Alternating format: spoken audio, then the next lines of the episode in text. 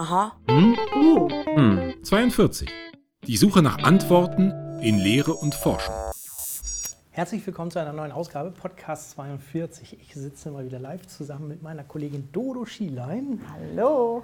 Oh, und wir haben uns einen Gast eingeladen, ähm, der an der TU endlich mal etwas mit den harten Wissenschaften zu tun hat. Nicht immer wir, die äh, diese Zirkuspferde sind und äh, Pädagogik und irgendwie Mediendidaktik und sowas machen, sondern äh, jemand, der halt wirklich vom Fach ist und der durch diese ganzen harten Sachen wie Mathe 1 und 2 wirklich durch musste. Herzlich willkommen, Jakob Bruno. Ja, hallo, schön, dass ich hier sein kann. Moin, ähm, wir haben dich eingeladen, weil du dich mit Sachen beschäftigst, die man erstmal fast kaum glauben kann. Ähm, du machst Stahl haltbarer. Genau, also was ich tue, ist im Endeffekt äh, Materialphysik oder ja, Materialkunde. Ähm, und da erforsche ich Nanostrukturen. Das heißt, es sind nicht nur Sachen, die man kaum fassen kann, sondern es sind auch noch Sachen, die man kaum sehen kann, weil sie so klein sind. Sehr aufregend. Da werden wir jetzt heute ein bisschen reingucken. Und was wir vor allen Dingen erstmal uns anhören, ist ein Geräusch.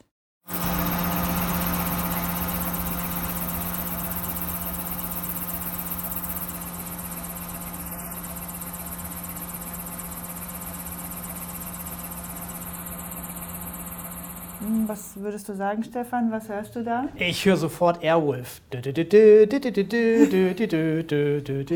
finde ich super, dass du da gleich ganz Ja, also woanders- da, ne, diese und dann kommt er aus diesem Berg so raus, aber Ja. du hast wahrscheinlich nichts mit Hubschraubern zu tun. Nee, nichts Also mit ich Hubschrauber. würde jetzt vielleicht eher so was Motorenhaftes dahinter verbergen, also dass da was dahinter steckt.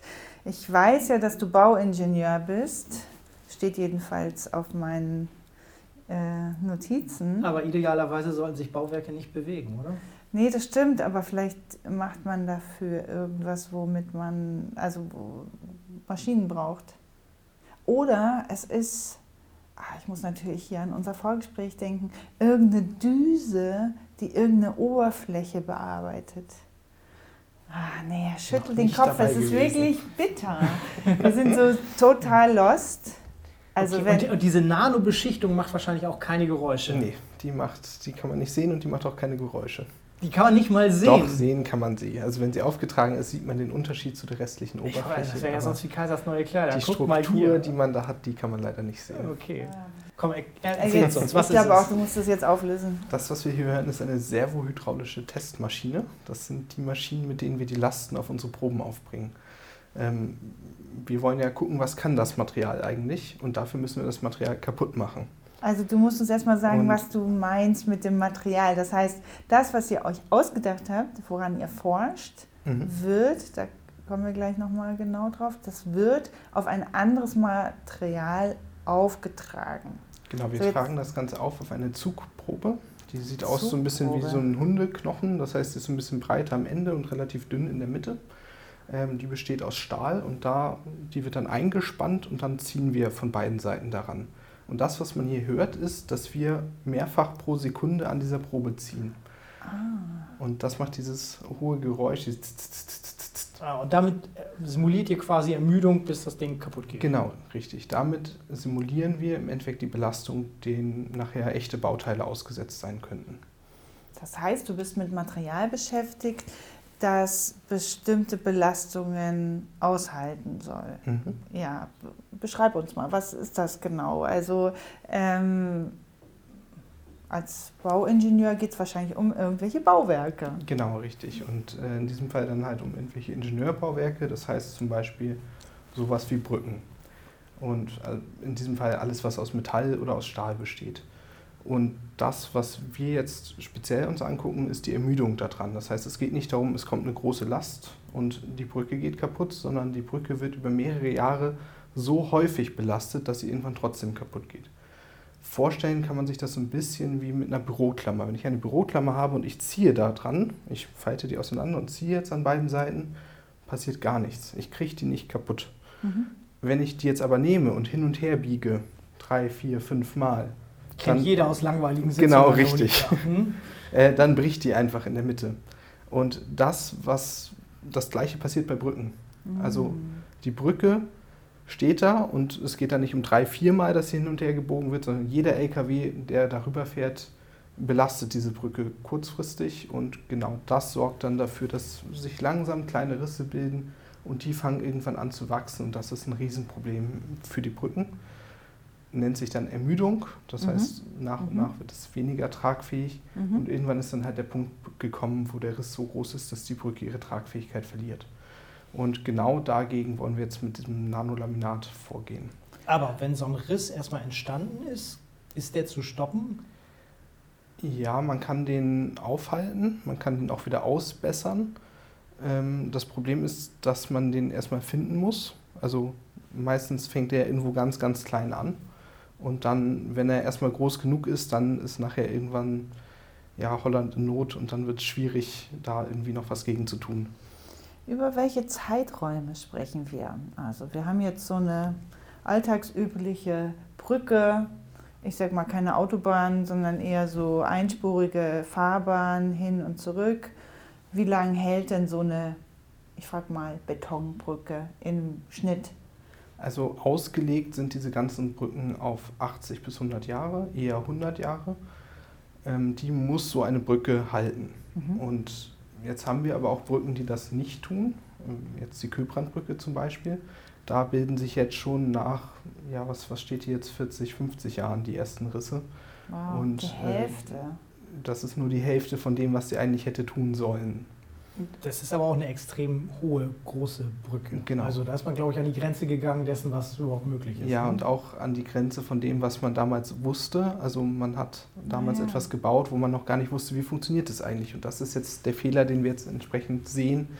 Ähm, heute wissen wir es besser, heute werden Brücken etwas anders konstruiert. Aber dieser Fehler, den wir haben, der sorgt jetzt dafür, dass sich dort langsam Risse bilden die dafür sorgen, dass da jetzt dauerhaft Leute drin sind, die gucken, dass die Brücke noch hält, die Reparaturschweißungen durchführen äh, und dafür sorgen, dass die Brücke weiter stehen bleiben kann. Also deine Fachkompetenz besteht darin, sich dieses, diesem Problem anzunähern, also dass Brücken eben irgendwann mal repariert werden müssen oder eben eine längere Haltbarkeit bekommen. Und ähm, meine Frage ist, wie wird man als Bauingenieur Brückenverlängerer? Keine Ahnung. Brückenarzt. also, wie bist du dazu gekommen? Du bist ja wahrscheinlich im Studium noch nicht sofort. Nee, genau. Also, das, was wir hier haben, ist natürlich kein Standardthema für die Lehre. Also, das, was wir lernen, ist, wie bemessen wir Bauteile? Wie rechnen wir aus, dass die Lasten, die nachher auftreten, auch über die Lebensdauer dass die dann nachher auch wirklich von der Brücke ausgehalten werden können. Und die Forschung, die geht meistens irgendwie in eine andere Richtung als das, was die Lehre eigentlich macht. Entsprechend hatte ich, bis ich den Job hier angefangen habe, auch nicht das Wissen, dass ich das irgendwann mal tun werde. Ähm, was ich aber wusste, ist, dass ich mich für die Forschung interessiere, dass ich mich für Stahl- und Metallbau interessiere und dass damit zusammenhängt auch die Ermüdung ein Riesenthema ist. Und all diese Themen zusammen haben dann halt im Endeffekt mit dem Thema, was halt Professor Rutner aus den USA mit rübergebracht hat, dann dafür gesorgt, dass wir all das kombiniert haben und daraus halt ja, dieses eine Thema Verlängerung von Lebensdauern von Brücken entsprechend ja, erzeugt haben. Aber wie genau macht ihr das jetzt? Also was passiert da? Genau, das, was wir machen, ist, wir tragen eine sehr dünne Schicht auf, auf einem metallenen, in diesem Fall dann stählernen Gegenstand oder Bauteil und diese Schicht verhindert, dass sich kleinste Risse bilden können. Die ist etwas tragfähiger als der Stahl, der da drunter ist und ja, dadurch ermüdungsresistent und sorgt dafür, dass wenn sich jetzt ein Riss öffnen und schließen möchte, dass das wie so ein Pflaster da oben drauf das zusammenhält. Wenn ich eine Wunde irgendwo habe, dann klebe ich auch ein Pflaster drauf, dann ist die Haut wieder verbunden, kann zusammenwachsen. Das kann unser Stahl leider nicht. Das wäre nochmal eine Erfindung. Aber was wir machen können, ist wenigstens zu verhindern, dass sich die Wunde oder der Riss im Stahl weiter öffnet. Und damit schaffen wir es, eine Erhöhung der Lebensdauer um den Faktor 5 ungefähr zu schaffen. Das sagen unsere Daten. Das heißt, wenn wir nochmal zurückgehen, wir haben gesagt, 80 bis 100 Jahre hält so eine Brücke, sind wir plötzlich bei 400 bis 500 Jahre, die eine Brücke theoretisch halten könnte, wenn dann auch alle anderen Sachen mitspielen natürlich. Ach, oh. Hm. Aha. Ich erinnere, dass du uns erzählt hast, dass deine Familie da auch ähm, ähnliche Interessen hat, dein, dein Vater, dein Onkel. Nee, genau. Also ähm, das ist jetzt dritte Generation Bauingenieur Wow. im Endeffekt. Also mein Opa war schon Bauingenieur und mein Vater auch und äh, ich mache jetzt die dritte Generation. Ist jetzt nicht so, dass da irgendwie eine Firma hinterstecken würde, sondern es ist halt einfach die Begeisterung, die weitergegeben wurde. Und was noch dazu kommt, ist, äh, wir haben alle drei unterschiedliche Richtungen abgedeckt. Also mein Opa hat äh, Straßenbau gemacht Mhm. und wenn man mit dem durch die Gegend gegangen ist, dann hat er immer gesagt, ja, hier die Treppe, die habe ich angelegt, damit meine Enkel irgendwann mal hier dann äh, diesen Abhang hoch und runter laufen können. Das ist cool. Ähm, mein Vater hat Tiefbau gemacht, das heißt, da ging es dann immer, wenn es irgendwie Baustelle war, dann hat man sich angeguckt, ja, wo geht es denn da runter und äh, dieses Loch, was da gerade im Boden ist, das war dann spannend. Und ich interessiere mich halt eher für den Hochbau, alles, was über der Erde stattfindet und da im Speziellen halt alles, was aus Stahl ist und äh, ja, entsprechend dann auch eher Ingenieurbauwerke als so der Standard-Hochbau. Das heißt, du hast wirklich den klassischen Bauingenieur gemacht, so wie man das hier auch kennt an der TU. Genau, ich habe das klassische, klassische Bauingenieurstudium hier gemacht an der TU. Und hast du dann direkt im Anschluss nach deinem Master hier weitergearbeitet oder hast du noch einen Ausflug in die freie Wirtschaft gemacht? Nee, ich habe in der Tat einen Ausflug in die freie Wirtschaft gemacht. Ähm, der war gar nicht so lange. Also die Zeit, die ich Vollzeit in dem Unternehmen gearbeitet habe, das war ein halbes Jahr. Ich war in dem Unternehmen aber auch vorher schon als Werkstudent tätig. Das heißt, dass ich da ungefähr zwei Jahre war. Und zwischen ähm, Bachelor und Master habe ich auch ein Jahr in der Windenergiebranche gearbeitet. Also so ein bisschen Berufserfahrung ist dann doch hängen geblieben. Ähm, aber halt alles dann ja eher am Rande und inzwischen halt seit drei Jahren hier an der TU. Mhm. Und war das dann, was war der Auslöser, dass du dann doch wieder an die Uni und in die Forschung gegangen bist? Hm, Das ist etwas, was ich schon länger im Hinterkopf hatte. Also während der Masterarbeit ähm, ja, hatte ich Kontakt mit, mit einem der Doktoranden, ähm, der mich dann ja auch sehr gut kennengelernt hat über die Zeit. Und der sagte irgendwann, hey, du wärst eigentlich auch so ein Kandidat, der sowas machen könnte. So die Art, wie du arbeitest und wie du dich Problemen näherst, das ist eigentlich perfekt für die Forschung. Und seitdem war das so ein Gedanke, der halt in meinem Hinterkopf drin war. Hey, ich könnte nochmal zurück an die Uni, ähm, nochmal lernen und ja, im Endeffekt dafür auch bezahlt werden, dass ich mich weiterbilde. Das ist halt für mich einer dieser Punkte gewesen, wo ich gesagt habe, ja, Wissen finde ich wichtig und macht mir Spaß, Dinge zu lernen. Und jetzt werde ich dafür bezahlt, nicht nur jeden Tag das Gleiche zu machen und irgendwelche Berichte abzuliefern, sondern ich werde dafür bezahlt, hier zu sitzen und neue Dinge nicht nur zu lernen, sondern auch noch zu erforschen. Und das hat mich einfach überzeugt. Ja, das kann ich gut nachvollziehen. Das geht mir auch so. Aber wie bist du denn dann auf deine Doktorarbeit gekommen? Also war das, äh, habt ihr dieses Verfahren schon im Hinterkopf gehabt oder ist das irgendwie aus Versehen passiert oder? Ich hatte ja schon gesagt, dass wir dieses Thema so halb äh, aus den USA mitgenommen haben, beziehungsweise Herr Rubner, mein äh, Doktorvater, hat das mitgenommen aus den USA, äh, wo es um diese Beschichtung, also nicht um die Beschichtung, sondern um diesen nanolaminaren Aufbau von Metallen geht. Der hat da gelernt, dass man halt durch diese nanolaminaren Aufbauten und auch über andere nanolaminare Strukturen ähm, die Materialeigenschaften gezielt steuern kann und gezielt bessere Materialeigenschaften bekommt als alles, was wir so herkömmlich herstellen könnten. Das ist ja in ganz vielen Bereichen, dass Nano immer das Ding ist und neue Eigenschaften erzeugt. Und im Bauwesen ist es genauso, beziehungsweise in den Materialwissenschaften ist es genauso. Wenn ich ein Material nanotechnisch anders aufbaue, kann ich ganz andere Eigenschaften daraus holen, als es normalerweise hätte. Und dieses Wissen war also schon da. Und hier an der TU ist dann so nach und nach dieser Anwendungsfall dafür entstanden. Also als ich angefangen habe, war klar, ich arbeite mit diesen Nanostrukturen. Es war aber noch gar nicht klar, was machen wir eigentlich damit. Und dann kamen wir irgendwann darauf, hey, das hilft gegen Ermüdung. Da haben wir eine Veröffentlichung gefunden, wo drin stand, wir haben das mal ausprobiert und wir haben festgestellt, die Ermüdungsresistenz von diesen Kupferproben geht deutlich nach oben. Und da hat sich uns die Frage gestellt, hey, funktioniert das nicht auch für Stahl? Weil wir haben ein riesen Ermüdungsproblem. Ja. Dann könnten wir das sofort anwenden, was wir hier haben. Und genau das hat sich dann halt auch herausgestellt. Wir haben den Stahl beschichtet, ähm, haben das ganze Verfahren ein bisschen geändert zu dem, was die anderen gemacht haben, damit das Ganze auch skalierbar nachher ist, dass man das auch an einer wirklichen Brücke anwenden kann und nicht nur ja, auf, auf so kleinen Proben, die im Labor sind. Und sind jetzt an dem Punkt, wo wir eben äh, das geschafft haben und sehen, ja, wir können mit dieser Beschichtung die Lebensdauer von Bauteilen deutlich erhöhen. Ah. Oh. Hm. Aha. Du hast erzählt, dass die Technik, mit der ihr diese Pflaster erstellt, dass es darüber schon ganz alte Berichte und Forschungsergebnisse gab, die man nicht weiter verfolgt hat.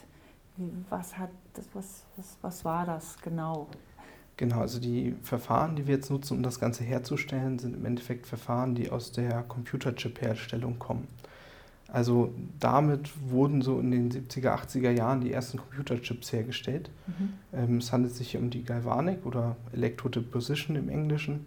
Und da werden halt ja, über Stromstöße Metalle abgelagert.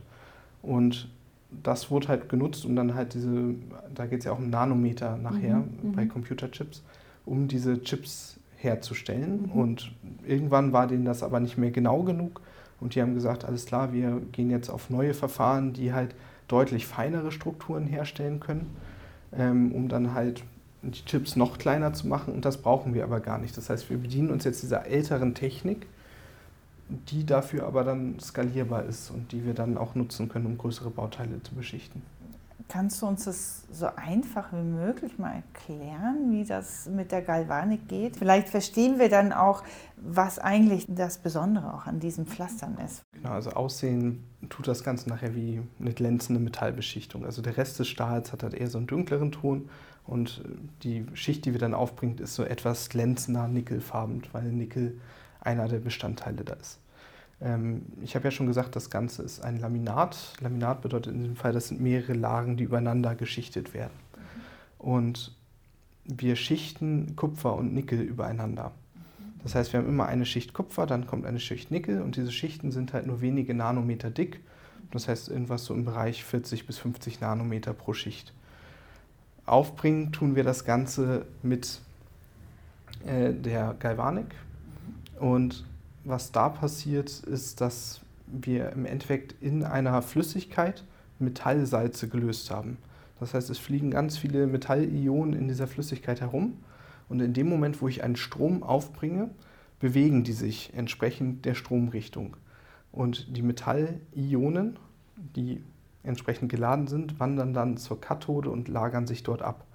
Und dadurch, dass da sehr viele Metallionen drin sind und ich das über einen längeren Zeitraum mache, bildet sich so langsam eine Schicht auf meinem Material. Mhm. Und genau das nutzen wir. Und wir nutzen noch einen weiteren Effekt, damit wir nicht nur einen Metall aufbringen können, sondern dass wir nacheinander zwei verschiedene Metalle aufbringen können. Und warum sind das diese zwei? Also ich bin jetzt keine Chemikerin. Musstet ihr rumprobieren oder wusstet ihr von Anfang an, welche Metalle ihr benutzen wollt? Bei den beiden Metallen wussten wir bereits, dass die funktionieren. Deshalb haben wir die genutzt. Es gibt auch andere Metallkombinationen, zum Beispiel Kupfer und Niob, die funktionieren würden. Ähm, Kupfer und Nickel sind jetzt einfach zwei Metalle, die zum einen in diesem Prozess, den wir nutzen, sehr gut ablagerbar sind und wo wir zum anderen wissen, dass es funktioniert. Dass man daran rumprobiert, das ist etwas, was dann wahrscheinlich nach meiner Zeit hier an der Uni irgendwann mal ausprobiert werden muss. Also es gibt durchaus Überlegungen, da auch andere Metallkombinationen zu nehmen. Ähm, Nickel zum Beispiel würden wir gerne loswerden. Das ist in diesem Bad etwas äh, ja, unangenehm, weil es gesundheitsgefährdend ist. Entsprechend wäre das ein Metall, was wir gerne austauschen würden, aber das, da haben wir bis jetzt noch keinen Ersatz für gefunden. Was ist denn das Besondere in dieser Kombination? Also, dass Sie diese äh, Ermüdungsprobleme äh, lösen, also dass Sie viel Last aushalten oder Zug oder wie sagt man dazu? Ich bin da jetzt nicht so Genau, also wir haben ja zwei unterschiedliche Materialien und die haben natürlich auch unterschiedliche Eigenschaften, wie schon richtig festgestellt. Kupfer ist sehr weich, das mhm. heißt sehr verformbar, mhm. während Nickel im Gegensatz dazu eher härter und spröder ist. Und das sorgt dafür, dass wenn jetzt ein Riss wachsen möchte, der erst Verformung in dem einen Material auslöst und dann erst ähm, in das andere Material sozusagen reinwachsen muss. Also, also verstehe ich das richtig? Ich habe jetzt einen Untergrund, da ist ein Riss drin, Mhm. darauf kommt das Pflaster mit den zwei verschiedenen Metallen und dieser Riss würde dann rein hypothetisch in dieses Pflaster übergehen. Ist das sozusagen die, also Genau. Stirbt ja aber dann wahrscheinlich da auch. Wie viele Schichten packt ihr denn übereinander? Wir reden da so über 100, 200 Schichten, die Oh. übereinander sind. Also das sind wirklich viele. Und, also es sind ja sehr dünne Schichten, aber wir packen so viele Schichten aufeinander, bis wir irgendwann auf so einer 10 Mikrometer Beschichtung sind. Und um sich das mal vorzustellen, das ist so ungefähr ein Achtzigstel von einem menschlichen Haar. oh Gott. Also Und das ist sind 100 wirklich- Schichten. Genau, und das sind dann 100 Schichten von diesem Material. Äh, Und damit erreichen wir gerade mal ein Achtzigstel von einem Haar. Unfassbar. So, das einfach um die Größenordnung mal Okay, zu das heißt also, wenn sich ein Riss da drin fortpflanzen würde, könnte man ihn fast nicht mal mehr messen, sondern es geht gar nicht anders, außer über diese Genau. das, zu das gucken, hält es oder hält es nicht. Ist, ja, das ist genau das Problem. Wir sehen nicht mehr, was wir tun, sondern wir sehen das erst, wenn wir damit, in, also wenn wir die Probe kaputt machen und damit in ein Rasterelektronenmikroskop gehen, Ja. um dann auch diese Strukturen wirklich sichtbar zu machen. Und das ist auch etwas, was wir in der Tat tun. Wir gucken uns dann an, wie sieht das Ganze aus und gucken uns dann an, was passiert denn mit diesen Schichten.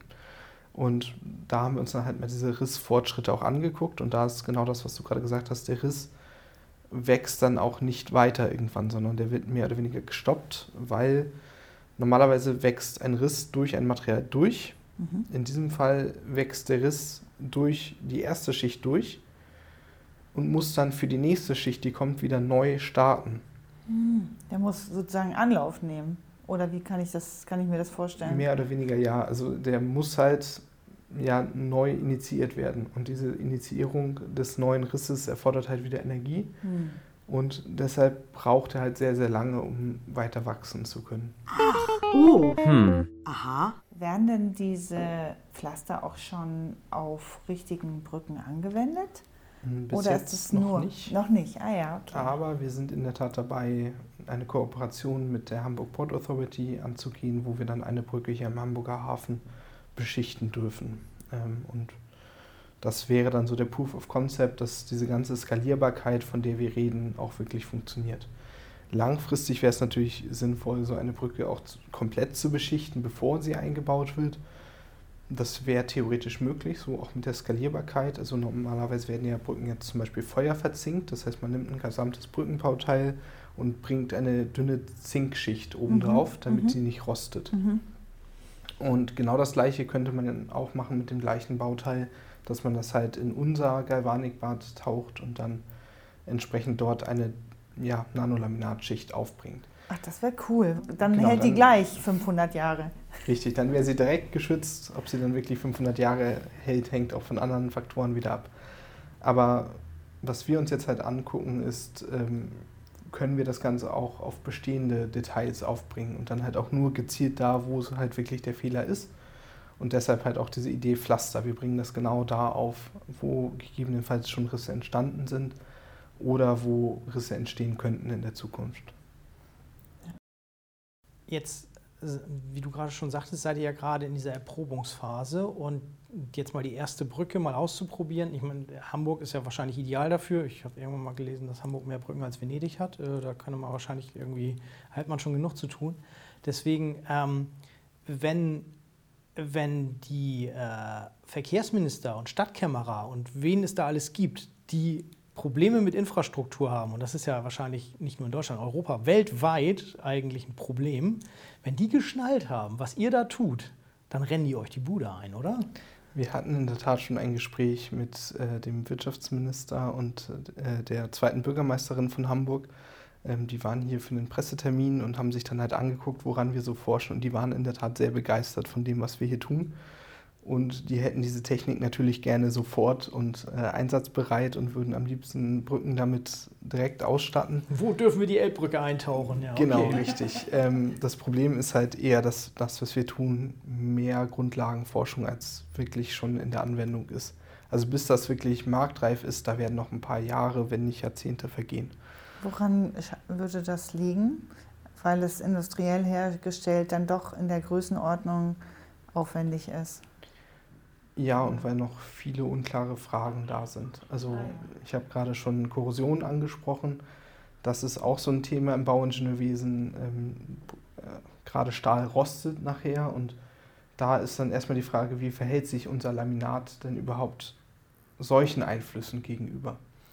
Was passiert bei hohen Temperaturen? Was passiert, wenn es brennt? Ähm, das sind alles so Fragen, die geklärt werden müssen, um nachher auch wirklich eine Zulassung zu bekommen für sowas. Jetzt so im Einzelfall, dass man jetzt mal eine Brücke damit ausstattet und sagt, hey, wir haben da mal einen Punkt, den beobachten wir auch die ganze Zeit. Das ist einfach zu sagen, ich statte jetzt eine gesamte Brücke damit aus und bin mir dann auch sicher, die wird die nächsten 500 Jahre mit diesem Pflaster dann auch halten. Das ist natürlich eine ganz andere ja, Herausforderung, das nachzuweisen. Das wäre ja dann auch quasi Operation am offenen Herzen. Also eine Brücke, wo ja quasi Verkehr drüber läuft, wie auch immer, Zugverkehr, Autoverkehr. Und äh, wenn, das, wenn das dann nicht halten würde, wäre doof. Genau, richtig. Also da, deshalb muss dieser Nachweis im Prinzip schon vorher erfolgen. Und dafür machen wir jetzt gerade die ersten Versuche hier, dass wir halt wirklich diese Bauteile im Prinzip verkleinert bei uns einspannen und testen äh, und schauen, wie viel länger die dann halten mit Beschichtung statt ohne Beschichtung. Und das kann man dann ja im Prinzip extrapolieren auf die Brücke, auf der man das dann wirklich aufbringen kann. Okay, also dein Hauptjob ist im Moment wirklich Sachen kaputt machen, ja? Ja, also erst, erst beschichten und dann kaputt machen. Na gut, okay, es gibt noch einen Zwischenschritt.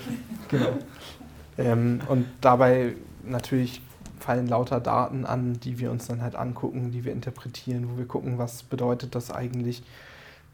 Das eine ist natürlich dieser Faktor, wie viel länger hält es denn? Die andere Frage ist, wieso hält es denn überhaupt länger? Das ist eine Frage, die bis jetzt auch noch nicht so ganz beantwortet ist. Da haben wir gerade eine Veröffentlichung zugeschrieben mit unserer Theorie, wieso denn diese Beschichtung überhaupt dazu, dafür, ja, dazu beiträgt, dass die Brücke länger hält am Ende. Und da sind sehr, sehr viele offene Fragen und das liegt aber auch daran, dass ich der erste Doktorand bin, der im Prinzip auf diesem Thema arbeitet. Das heißt, ich kann gerade in alle Richtungen so ein bisschen schauen und gucken, was ist da so. Ähm, und es gibt halt in alle Richtungen offene Fragen. Okay, ja, also das heißt ja aber auch, dass ähm, also das ist ja auch Wissenschaft, dass es nicht reicht zu sagen, es funktioniert, also Finger weg, fummel nicht dran rum, ne? hält irgendwie, keine Ahnung, sondern ihr geht dann schon doch den Schritt und wollt wissen, warum ist das so. Genau, richtig. Also das ist halt, das sind diese zwei Aspekte. Das eine ist, ja, wir sehen jetzt, es funktioniert. Das heißt, wir könnten jetzt auch ein Produkt daraus machen und das Ganze herstellen und äh, Firma gründen, Startup, wie auch immer. Auf der anderen Seite interessiert uns aber auch, wieso ist das denn so und was steckt denn dahinter? Und da ist halt auch so ein bisschen der Unterschied zur, ja, zur, zur Praxis, so ein bisschen, dass man halt wirklich sich die Zeit nimmt und auch äh, ja, die, die Ideen nimmt und mal schaut, was steckt wirklich dahinter, wie kann ich es eventuell noch verbessern, äh, wie komme ich da weiter mit. Ich finde das interessant, weil manchmal ist ja Forschung auch so, dass man aus einem theoretischen Konstrukt ein, eine Lösung findet, die dann schon durch dieses Konstrukt natürlich bewiesen ist. Also da ist die Materialprobe dann nur der Beweis für die Theorie, die da vorher ähm, entwickelt wurde. Bei euch ist es ja andersrum. Wie kommt denn das? Also ich kann mir nicht vorstellen, ah ja, dann machen wir jetzt mal, ach, ich glaube Kupfer und Nickel. Ein bisschen wie Mickey und den Zaubertopf. ja, genau, die packe ich mal zusammen. Oh, es funktioniert. Ach, keine Ahnung warum. Äh, also das ist so ein bisschen äh, eine andere anderer Zugang zu Forschung oder zu ausprobieren, was könnte helfen. Ähm, ja, wie kommt das dazu? Ja, wie gesagt, wir haben ja schon diese Grundideen waren ja, ja schon da und ja, wir haben sie jetzt nur kombiniert, sage ich mal, um halt dahin zu kommen. Und die Kombination, und das, ist die, das ist sozusagen das große Rätsel, weil die Eigenschaften der einzelnen Elemente, die waren genau, euch ja klar. Die sind auch bekannt schon. Ja, und dass man das verbinden kann, war auch schon mal ziemlich toll, mhm. dass das geht mit der Galvanik. Aber dass das dann nochmal so Superkräfte entwickelt, das, das ist etwas, was ihr eben noch nicht wisst, warum das so ist. Genau. Wenn also man die das, verheiratet, die zwei. Was ja schon festgestellt wurde, ist, dass es funktioniert. Das, hat, das waren nicht wir, die das festgestellt ja, haben, ja, das waren ja, andere. Mhm. Ähm, und uns interessiert jetzt halt, wieso ist denn das so? Und weißt du noch, ich meine, steht denn da in der Dokumentation aus den 70er Jahren nicht, wie Sie zu dieser Lösung gekommen sind, die Nee. dann funktioniert hat? Also das ist in der Tat eine Forschung, die ist in den 90ern ent- gewesen, Okay. das, Mhm. diese Materialeigenschaften. Aber im Endeffekt, ja, da steht nicht drin, wieso die genau dieses Material oder diese Kombination aus Materialien ausprobiert haben. Vielleicht ist die noch in irgendeinem Safe oder so geheim. Ah. Oh, Hm. Aha. Was ich aber auch spannend finde, ist, ähm, also ihr seid jetzt drauf gekommen und ja, also habt ihr euch jetzt Brücken quasi als erstes Opfer ausgesucht, weil ihr halt Bauingenieure seid? Weil man hätte ja auch sagen können, wir probieren es an Schiffen oder an Flugzeugen oder an irgendetwas anderem, was aus Stahl gebaut wurde, aus. Genau, also Opferbrücke ist äh, dem geschuldet, dass wir Bauingenieure sind. Das ist genau richtig so. Aber es wäre auf Ähm, alles andere übertragbar. Es ist übertragbar auch auf andere Materialien. Also Grundvoraussetzung dafür ist, dass der Gegenstand metallisch ist. Weil dann funktioniert dieser ganze Galvanikprozess und dann kann man das Ganze beschichten. Das heißt, wir können wahrscheinlich genauso Aluminium beschichten, Stahl, Kupfer, da gab es ja auch schon Veröffentlichungen zu. Ähm, von daher, wir können auch andere, ja, andere Industriebereiche uns angucken. Und Materialien haben häufig diesen Trend dazu, dass sie irgendwie in der Raum, also Luft- und Raumfahrt starten und dann sich so ein bisschen erst äh, weiterarbeiten über den Fahrzeugbau irgendwann mal ins Bauingenieurwesen rein. Ja, weil da das meiste Geld steckt vermutlich für solche Forschungs. Weil da auch die größten Kräfte wahrscheinlich wirken, oder? Ja, und weil da auch wirklich das Geld ist und äh, die, die, die Innovation. Also das ja, ist ja, okay. ähm, Das ist wie mit einfach Titan, eine neue oder? Aufgabe. Also Ja. Bauingenieurwesen ist ja in vielen Fällen auch wirklich Massenbau. Da geht es darum, möglichst günstig, möglichst viel produzieren zu können. Und dabei jetzt eine Rakete zu bauen, da geht es dann auch wirklich darum, ähm, ich brauche jetzt ein Material, was so genau das kann, was ich brauche, um halt auch irgendwelchen Anforderungen gerecht zu werden. Ja, wie Teflon, ne? War das nicht auch aus der Raumfahrt? Teflon? Du guckst so viel Werbefernsehen. Okay, es ist mein, mein schönes Alltagswissen. Es gibt da auf jeden Fall ähm, zum Thema Titan sehr interessante? Geschichten. Wusste ich, habe ich doch vorhin gesagt. Ja. Ähm, das ist bei der NASA im Endeffekt ging es darum, ein Flugzeug zu entwickeln, was entsprechend hoch fliegen kann. Dafür brauchten sie ein Material, was sehr hitzebeständig ist und haben dann halt, sind halt darauf gekommen, alles klar, machen wir mit Titan. Und zu dem Zeitpunkt wusste niemand, wie man Titan verarbeiten kann. Und ähm, es gab auch gar nicht so richtig Quellen für Titan, auch gerade in den USA nicht. Und damit haben sie halt diese Beobachtungsflugzeuge dann gebaut und haben halt festgestellt, alles klar, wir können die Triebwerke daraus bauen, alles super und haben dann irgendwie ein riesen Netzwerk aufgebaut äh, mit der CIA, um Titan aus der Sowjetunion zu bekommen, um dann damit diese Flugzeuge herstellen zu können. Haben erstmal entwickelt, wie bearbeite ich Titan überhaupt, weil sie das nicht wussten. Also es ist wirklich spannend, äh, was da teilweise so gemacht wird mit diesen ganzen Materialien. Also da, da gerne mal reingucken. Skunkworks ist da das Stichwort. Okay, und du als Materialwissenschaftler hast natürlich dann Super spannend. Spaß daran. Ne? Genau. ja, das glaube ich. Das ist wie die Hexenküche, haben wir schon gesagt. Ne? Du hast es ja schon gesagt, dass, ähm, also klar, ihr wollt Nickel da vielleicht gerne raushaben, weil es vielleicht gesundheitsschädlich ist, ähm, aber es ist ja wahrscheinlich auch nicht ganz unwichtig, Materialien zu nehmen, ähm, die gerade wenn man so an so Massenbauwerke denkt, äh, quasi, also dass das, dass das Verfahren bezahlbar ist. Damit steht und fällt ja wahrscheinlich, ob das, also, ob das überhaupt jemals irgendwie angewendet wird. Man kann natürlich sagen, wir können hier alles mit Gold beschichten und dann ist es total super, ähm, äh, aber das wäre ja wahrscheinlich nicht realistisch. Ja, richtig. Also da ist in der Tat auch so ein Faktor, wo man sehen muss, wie viel von diesem Material ist da, wie teuer ist das Material, ähm, kriegen wir das überhaupt in den Mengen. Nickel und Kupfer sind da recht gutmütig, weil es davon recht viel gibt auf der Welt. Entsprechend, ja, günstig ist es auch nicht, aber wenn man jetzt wieder bedenkt, dass wir nur 10 Mikrometer aufbringen auf ein Bauteil, dann ist das, was wir da an Material aufbringen, wirklich äh, pro Brücke nachher wirklich so verschwindend gering, dass der Materialpreis dann nicht ins Gewicht fällt, sondern eher die, die Arbeitskosten wahrscheinlich das sind, was den Preis in die Höhe treibt. Und da sind dann Konkurrenzprodukte, die ähnliches versuchen, ähm, auch wahrscheinlich in einem ähnlichen Preisrahmen am Ende. Da steckt ja wahrscheinlich in meiner Wohnung mehr Kupfer in den Wänden, oder? Genau, Also, richtig. Oh, Hm. aha. Wie wird diese, diese, dieses dünne Pflaster auf die Brücke aufge, äh, tragen. Das wird ja nicht geklebt einfach, oder? Nee, also das ist ja dieser Galvanik-Prozess. Der wird an der Brücke gemacht? Genau, den kann man auch an der Brücke machen. Ach so, Dafür haben wirklich? wir eine Vorrichtung entwickelt, Ah, okay, einen. Prototypen, Mhm. wo wir einen Behälter haben, in dem Mhm. diese Galvanikflüssigkeit sich befindet Ja, und den drücken wir ja. dann auf die entsprechende Stelle, Ah, okay. wo das Ganze angewendet werden soll. Deswegen hättest du uns jetzt auch kein Pflaster mitbringen können und sagen, guck mal, so sieht das aus, ah toll, und dann kommt es da so Nee, klassischerweise leider drauf. Das ist so ein bisschen wie so ein Sprühverband, stelle ich mir das vor. Sprühpflaster. Mhm, Sprühpflaster. Mhm. Aber dass Galvanik quasi äh, freischwebend in der Luft irgendwie an irgendwelchen Bauteilen passiert, das ist eine Sache, die ihr euch irgendwie rausgedacht habt. Auch das ist nicht hundertprozentig neu. Ähm, Also da sind wir dann in der ganzen Patentgeschichte drauf gestoßen, dass das auch schon mal andere gemacht haben. Aber das ist auch in gewisser Weise naheliegend, dass man dieses Bad, was man hat, halt auch komprimieren und äh, ja, an, an, an ein Bauteil ranbringen kann. Das heißt, ihr kombiniert eigentlich eine ganze Menge Sachen, die schon mal irgendwie so da lagen, aber Ja. in, in der Kombination entsteht etwas Neues, was es vorher eigentlich so noch nicht gab. Ne? Genau, richtig, um da mal mit ein paar klugen Sprüchen um die Ecke zu kommen.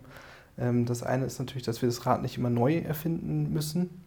Das heißt, wir, nicht jeder kann das neue Ding erfinden, was dann alles revolutioniert. Und das andere ist, das ist so ein Spruch auch aus der Wissenschaft, ähm, da heißt es, dass wir auf den Schultern von Riesen stehen.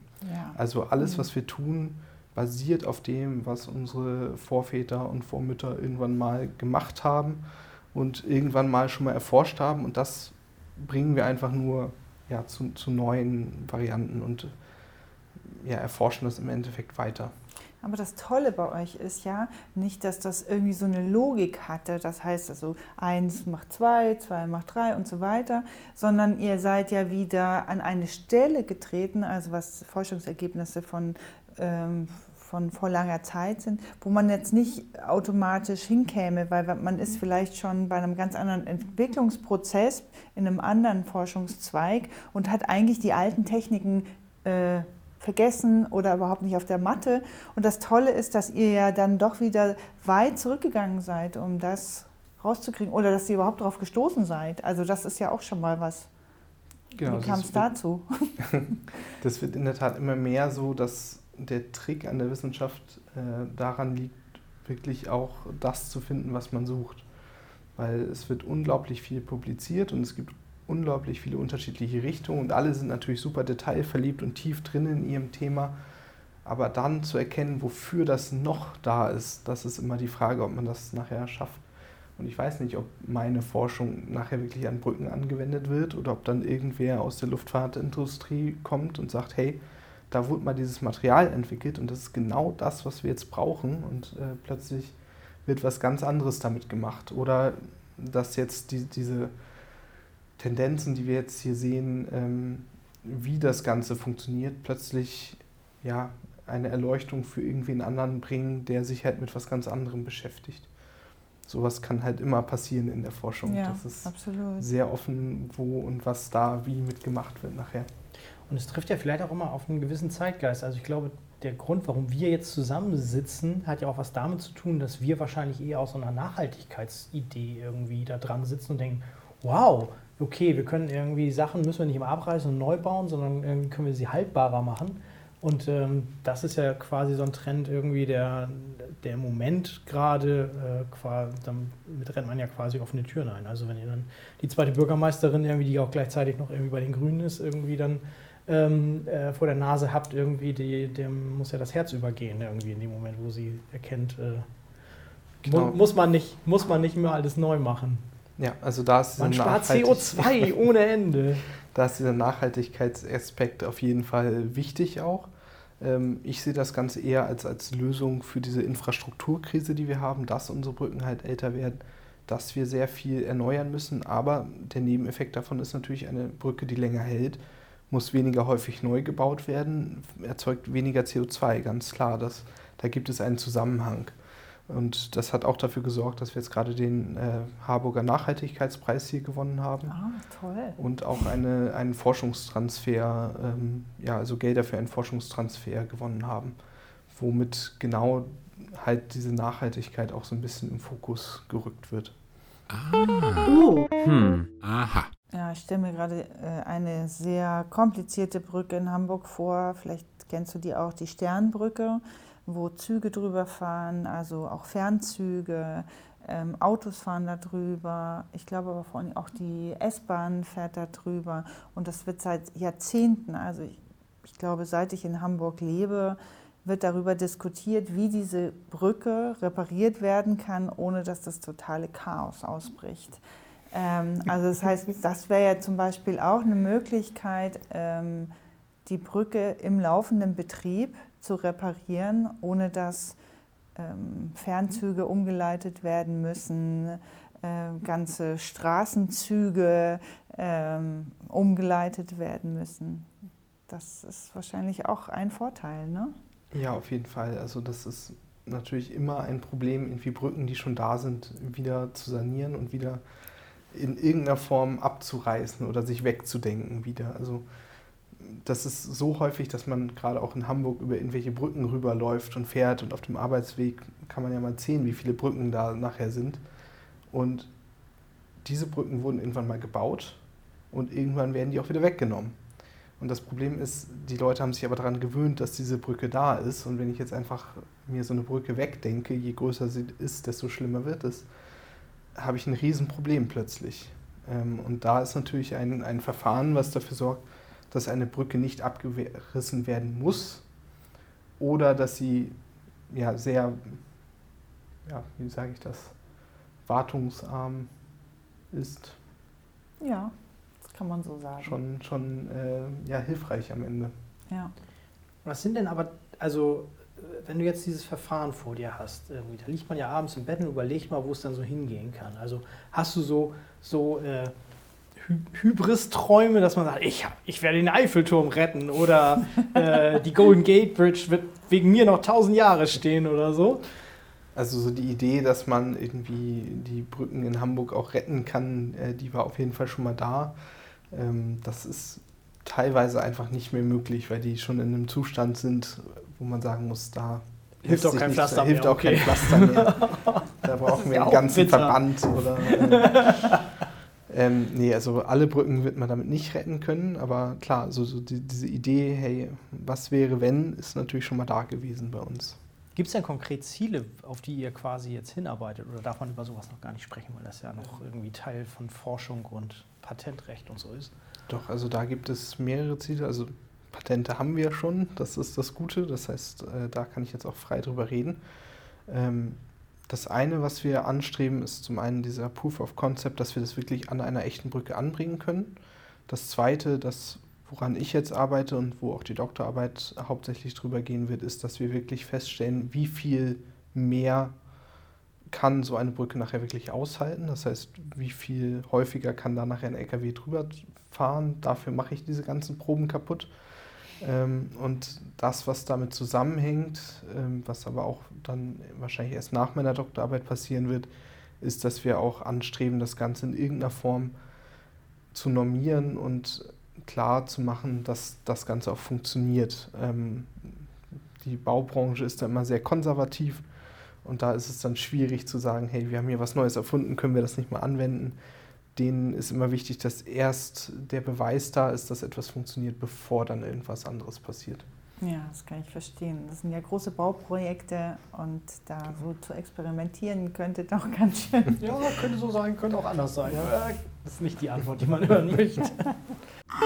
Oh. Hm. Aha. Du hast uns ein, äh, einen Begriff genannt, den wir ganz interessant fanden und äh, woraufhin ich dich auch noch mal fragen wollte. Der kam häufiger bei euch scheinbar in der Bau, im Bauingenieurwesen vor und zwar ist das der digitale Zwilling.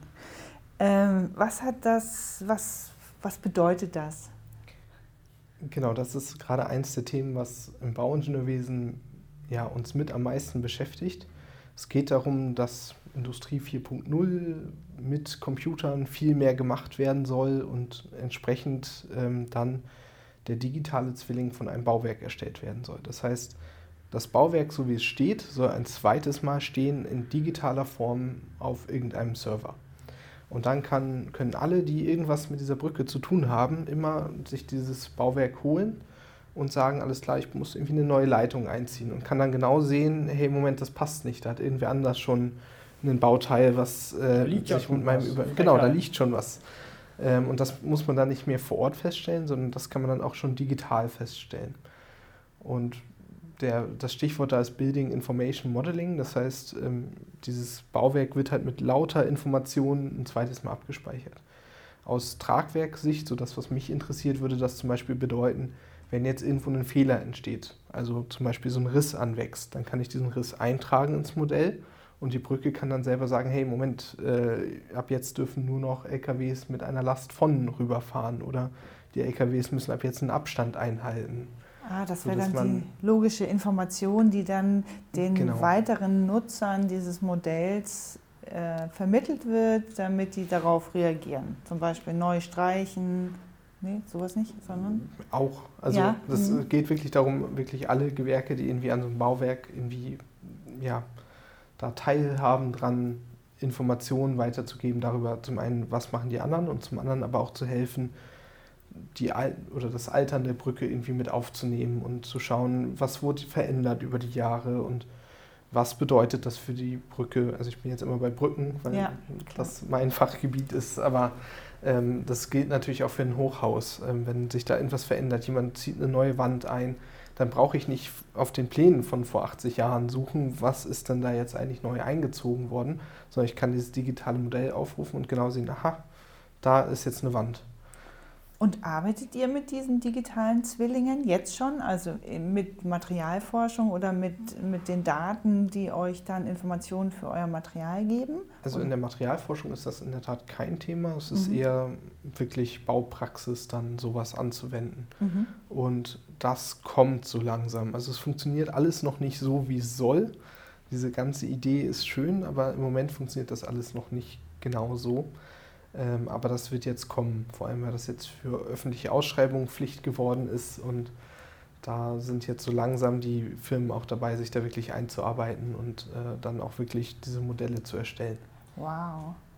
Aber von der Idee her, also wie du schon sagst, dann muss das nicht mehr in den Plan eingetragen werden. Also der Mehrwert kann ja nicht nur sein, dass man ein 3D-Modell hat, wo man vorher irgendwie auf eine 2D-Skizze geguckt hat und da wurde irgendwie der Riss dann eingezeichnet, sondern was ich mir vorstelle, was man ja wahrscheinlich möchte, ist, dass man dieses Modell nehmen kann und mit dem auch ähm, quasi Modellrechnungen durchführen kann. Also dass man dann guckt, okay, wenn der Riss da ist, kann ich ausrechnen, wann die Brücke irgendwie kaputt sein wird, oder? Genau, richtig. Also das ist auch was, was jetzt ja schon funktioniert. Also ich kann berechnen, wenn ich weiß, wo der Riss ist, wie viel länger hält es, aber ich muss dafür dieses, diese Brücke erstmal in ein Modell übertragen. Aber das sind ja wirklich dann Sachen, die auf, einem, auf Papier nicht funktionieren. würden. Genau. Das geht halt Ja, wirklich ja. nur dann mit diesem digitalen Zwilling.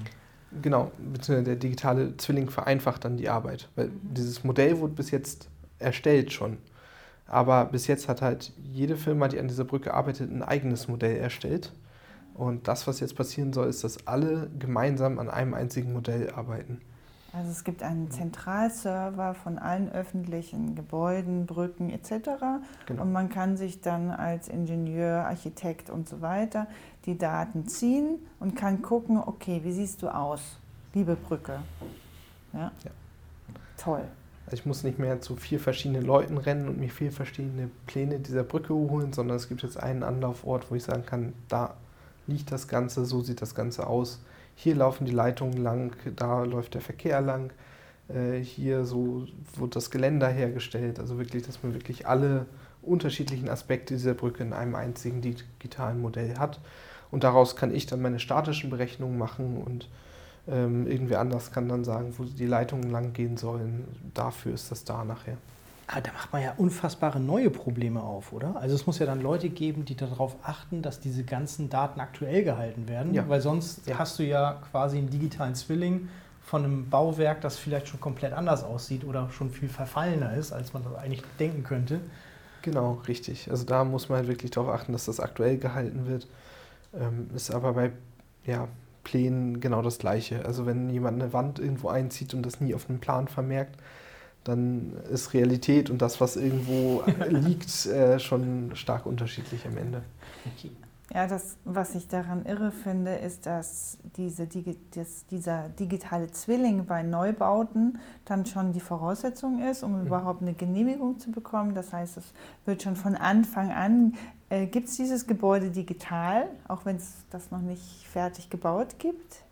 Aber es gibt wahrscheinlich dann, oder das wäre das Ziel, dass man eben alle bestehenden Bauwerke eben auch als digitalen Zwilling ablegt? Oder ist das nur für neue Gebäude? Doch, so nach und nach wird das auch für alte Gebäude kommen. Aber ich glaube nicht, dass alle Gebäude nachher sowas haben werden. Also das Einfamilienhaus benötigt sowas einfach irgendwo nicht. Ähm, aber größere Gebäude werden sowas definitiv bekommen. Ah. Oh. Hm. Aha. Wenn du jetzt mal als derjenige, der ja quasi durch, durch diese Mühle TU durch bist, und ich weiß, dass viele Leute Schiss haben davor, ähm, die zwar überlegen, okay, ich würde gerne mal in, in, die Richtung gehen, aber ähm, die sich vielleicht auch von anderen Leuten schon mal irgendwie mal äh, angehört haben. Es gibt hier Sachen, wo man rausgeprüft wird und die schon irgendwie ein bisschen hart sind. Also es ist schon so, ein, so eine Art Elitenbildung, die da noch ein bisschen vorherrscht. Ähm, wie hast du das erlebt? Also, dass man durch diese Matheprüfungen durch muss und so weiter. Du wirkst jetzt nicht wie, wie der absolute Streber, dem, dem das alles so zufällt, sondern eigentlich. Äh ja, da muss ich sagen, Mathe ist ein Thema, was mir in der Tat relativ gut zufällt. Also durch Mathe bin ich relativ gut durchgekommen.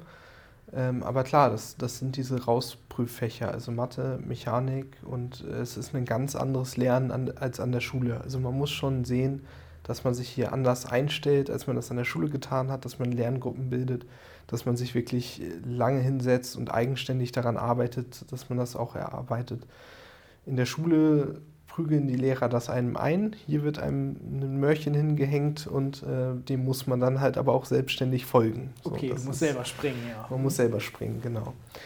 Und ich glaube, das ist einer der Punkte, wo viele dran scheitern, wenn sie hier wirklich anfangen. Und also einfach die Art, wie man lernt. Und klar gibt es auch Leute, die, die werden nie mit Mathe so auf einen guten Fuß kommen, dass sie durch die TU durchkommen. Das muss man leider so sagen. Und da findet dann auch so eine Elitenbildung statt in gewisser Weise. Aber ich glaube, dass die meisten es schaffen können, da durchzukommen, mit dem entsprechenden Ehrgeiz und der harten Arbeit. Ähm, ich habe es mit weniger harter Arbeit geschafft, weil ich halt mit Mathe auf einem guten Fuß stehe. Aber du hast schon sowas gesagt wie Lerngruppen bilden. Also gibt es Strategien irgendwie, um quasi äh, sich da durchzukämpfen?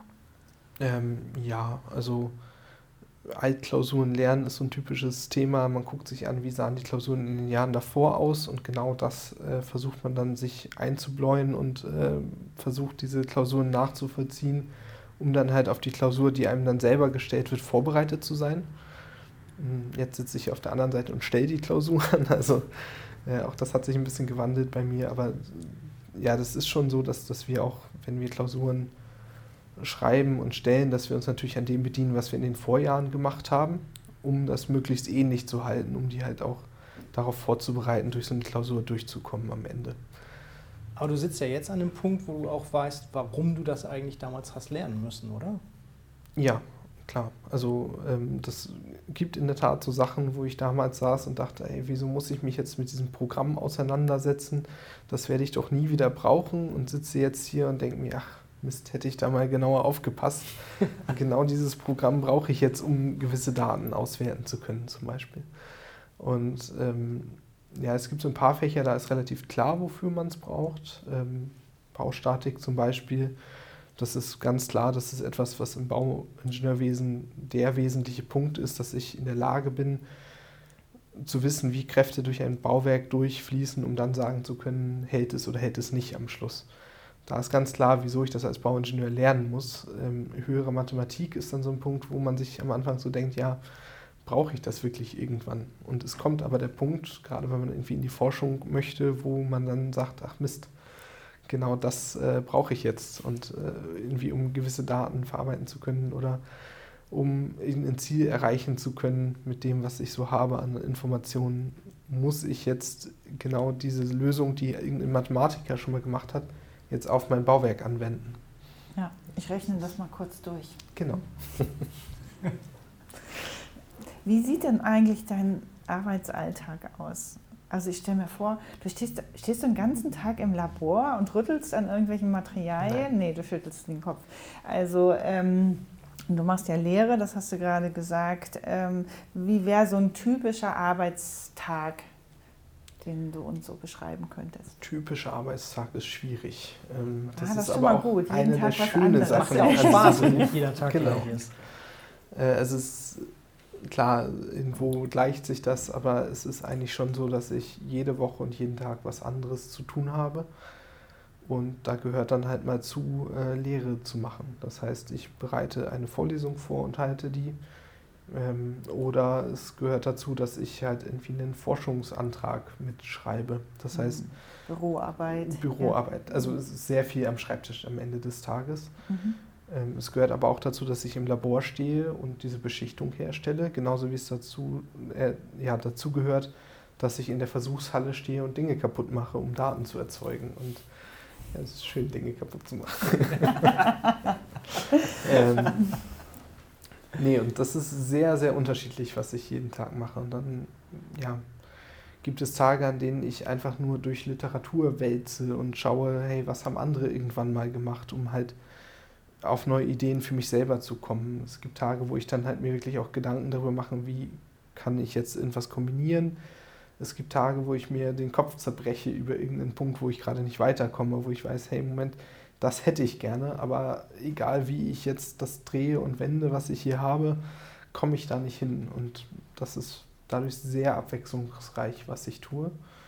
Ähm, Und im Endeffekt muss ich auch sehen, dass ich mich da selber organisiere und sage, was mache ich wann, wie. Und wenn ich jetzt sage, ich komme jetzt an dem einen Problem nicht weiter, kümmere ich mich erstmal um was anderes. Und das ist aber eigentlich auch sehr angenehm, sage ich mal. Das ist eine andere Art von Stress, als man äh, in der Praxis hat. Da ist es ja immer, äh, Freitag ist die Deadline und es müssen bis dahin so und so viele Pläne erstellt werden oder raus oder das muss durchgerechnet werden. Hier ist es eher ein, ich habe ein Problem und niemand weiß, wie ich es lösen kann. Eventuell hatte jemand mal ein ähnliches Problem und ich kann mich daran anlehnen. Ja, dann bin ich am. Lesen oder äh, jemand hatte dieses, also niemand hatte dieses Problem bis jetzt und dann äh, ist das halt so ein Punkt, der sich in meinem Kopf dreht über Tage und Wochen und Und ähm, kann ich mir das vorstellen, dass du da so alleine am Schreibtisch sitzt und dir der Kopf raucht? Oder hast du dann auch Kollegen, mit denen du dich austauschst und sagst, ich habe da mal eine Frage? Es ist natürlich schon so ein bisschen dieses im stillen Kämmerlein arbeiten, was man so als, als Vorurteil vor den Wissenschaftlern hat. Ähm, aber das stille Kämmerlein bedeutet bei mir auch, dass mein Kollege mir gegenüber sitzt und wir uns immer wieder Ideen an den Kopf werfen. Das bedeutet nicht, dass wir verstehen, was der andere hundertprozentig tut. aber manchmal hilft es ja schon, das Problem zu formulieren, nochmal neu für eine andere Person, um da einen neuen Gedanken zu bekommen. Und manchmal hilft es auch, das auszubreiten und dann von, vom anderen irgendeinen Punkt da reingeschmissen zu bekommen, der dann sagt, hey, Moment, das stimmt aber nicht, was du da sagst, oder ist das nicht so und so, oder Oder das verstehe ich nicht. genau, und dann äh, muss man das irgendwie neu oder einfach einen anderen Blickwinkel darauf zu bekommen. Also das passiert schon, dass wir da sitzen und einfach diskutieren über Themen. Ähm, klar hat mein Kollege auch Wissen über das, was ich tue und ich weiß so ein bisschen das, was er tut. Ah, okay, Aber so vermutet. richtig tief Ja. drinne ähm, steckt natürlich jeder nur in seinem eigenen Thema. Ja, also er hat auch Bauingenieur studiert. Genau, der hat auch Bauingenieurwesen Okay. studiert. Na, immerhin. Schon mal eine gemeinsame Grundlage. Ja. Ja, ansonsten halt Gespräche natürlich auch äh, mit dem Doktorvater und mit unserem Oberingenieur, die helfen natürlich auch weiter, um einfach mal eine andere Sichtweise drauf zu bekommen. Ähm, Gespräche mit anderen Instituten, die sich halt auf anderen Forschungsfeldern bewegen, helfen auch teilweise. Also da gibt es halt dann halt wirklich auch ja, so Gespräche, die einfach wirklich weiterhelfen, ähm, wo man dann halt wirklich Probleme hatte über Wochen und dann kommt irgendwer an und sagt, hier, hast du das schon mal probiert? Und man denkt sich so, ah, das ergibt auf einmal Sinn. Und dann muss man ja sagen, ähm, äh, wir sind ja auch zusammengekommen, weil dein Doktorvater Markus Ruttner gesagt hat, hier unterhalte ich mal mit Jakob. Das ist nämlich eigentlich der, der die Arbeit tut. Das ist ja wahrscheinlich nicht unbedingt in der Wissenschaft äh, selbstverständlich, dass quasi ähm, der, der Institutsleiter irgendwie seine Mitarbeiter vorschickt und sagt, hier, das sind eigentlich diejenigen, die es tun. Äh, sprich mal mit dem, der weiß das viel besser. Ähm, das klingt ja auch nach einem super Arbeitsklima. Genau, das ist es auf jeden Fall auch. Also klar hat jeder seine Ecken und Kanten irgendwie, aber das ist schon ein sehr gutes Arbeitsklima, was wir haben. Äh, Professor Rutner ist ja ein sehr junger Professor aus den USA hier rüber gewechselt und bringt da auch so ein bisschen die Mentalität mit. Das heißt, es wird sich geduzt und ähm, es wird halt, ja, auch mal irgendwie Persönliches ausgetauscht und nicht nur auf die Arbeit fokussiert. Und das ist schon sehr angenehm, so zu arbeiten, muss man sagen. Gibt es irgendwas, wo du sagen könntest, jetzt ähm, das Problem ist gerade äh, im Fokus meiner Forschung, da komme ich jetzt gerade nicht weiter? Oder was ist der Punkt, dass du sozusagen noch nicht abgegeben hast? Die spannende Frage wäre jetzt, wenn er uns das jetzt erzählt, würden wir es überhaupt verstehen? Das stimmt, das ist natürlich auch sehr interessant. Aber du bist ja noch nicht fertig mit deiner wissenschaftlichen Arbeit. Mm. Und vielleicht anders formuliert, was fehlt deiner wissenschaftlichen Arbeit an Erkenntnis, bis du sagst, jetzt bin ich fertig, jetzt gebe ich ab und also das Problem, was ich habe, werdet ihr wahrscheinlich schon verstehen. Und zwar ist das größte Problem, was ich habe, dass ich jetzt Dinge zu Papier bringen muss. Ah. Also ja, gut, das kennen wir leider alle, das Problem. Ah, okay. Wie schreibe ich es? Genau, richtig. Wie schreibe ich das alles nieder? Ich glaube jetzt, dass ich die Erkenntnisse habe, die ausreichen, um entsprechend äh, da so ein Dokument anzufertigen, also eine Doktorarbeit anzufertigen. Und ich weiß auch, was dafür noch zu tun ist. Also dass ich noch im Labor stehen muss und dass da noch Proben hergestellt werden müssen, aber die groben Probleme sind jetzt aus dem Weg geräumt. Das heißt nicht, dass nicht noch Probleme auftauchen können in den nächsten zehn Monaten, die ich noch habe. Ähm, aber ich bin jetzt an dem Punkt, wo ich sage, ich muss jetzt wirklich Sachen zu Papier bringen, um dann auch wirklich abgeben zu können. Ja, das ist eine große Hürde. Ja. Auch für uns. Dann würde ich doch sagen, drücken wir dir mal die Daumen, dass nicht noch mehr Probleme auftauchen. Ja. Und äh, das nächste Mal, wenn wir uns wiedersehen, irgendwie werde ich vielleicht Dr. Bruno nennen können. Das wäre natürlich auch schön.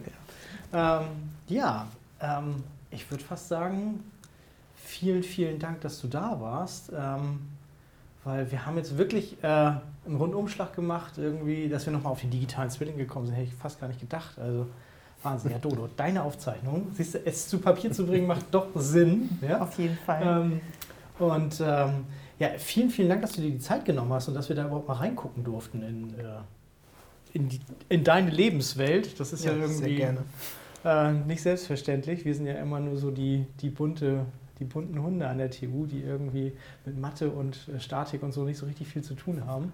Insofern ist das total toll, mal zu sehen, ähm, was ihr eigentlich tut und vor allen Dingen auch, dass es, so einen, dass es so einen praktischen Anwendungsfall halt hat. Das ist wahrscheinlich auch nicht so oft der Fall. Nee, das ist natürlich nicht in allen Bereichen der Fall. Ich bin ganz froh, dass ich so ein Thema habe, wo man halt auch wirklich so ein bisschen sehen kann, hey, wofür tue ich das eigentlich gerade? Das ist nicht bei allen leider der Fall. Manchmal ergibt sich das ja auch erst mit der Zeit. Wir können es auch weiter erzählen, hast du gesagt. Jetzt Jakob wird diese Stadt retten. Sehr gut. Das musst du dann wieder korrigieren, was wir müssen erzählen. Aber. Ja, vielen, vielen Dank, dass du hier warst. Es hat großen Spaß gemacht. Du hast das wirklich sehr gut erklärt, auch für Nicht-Ingenieure. Und alles Gute. Und, Und wir würden sagen, bis zum nächsten Mal. Ne? Bis zum nächsten Mal. Tschüss. Tschüss. Tschüss. Oh. Hm. Ah.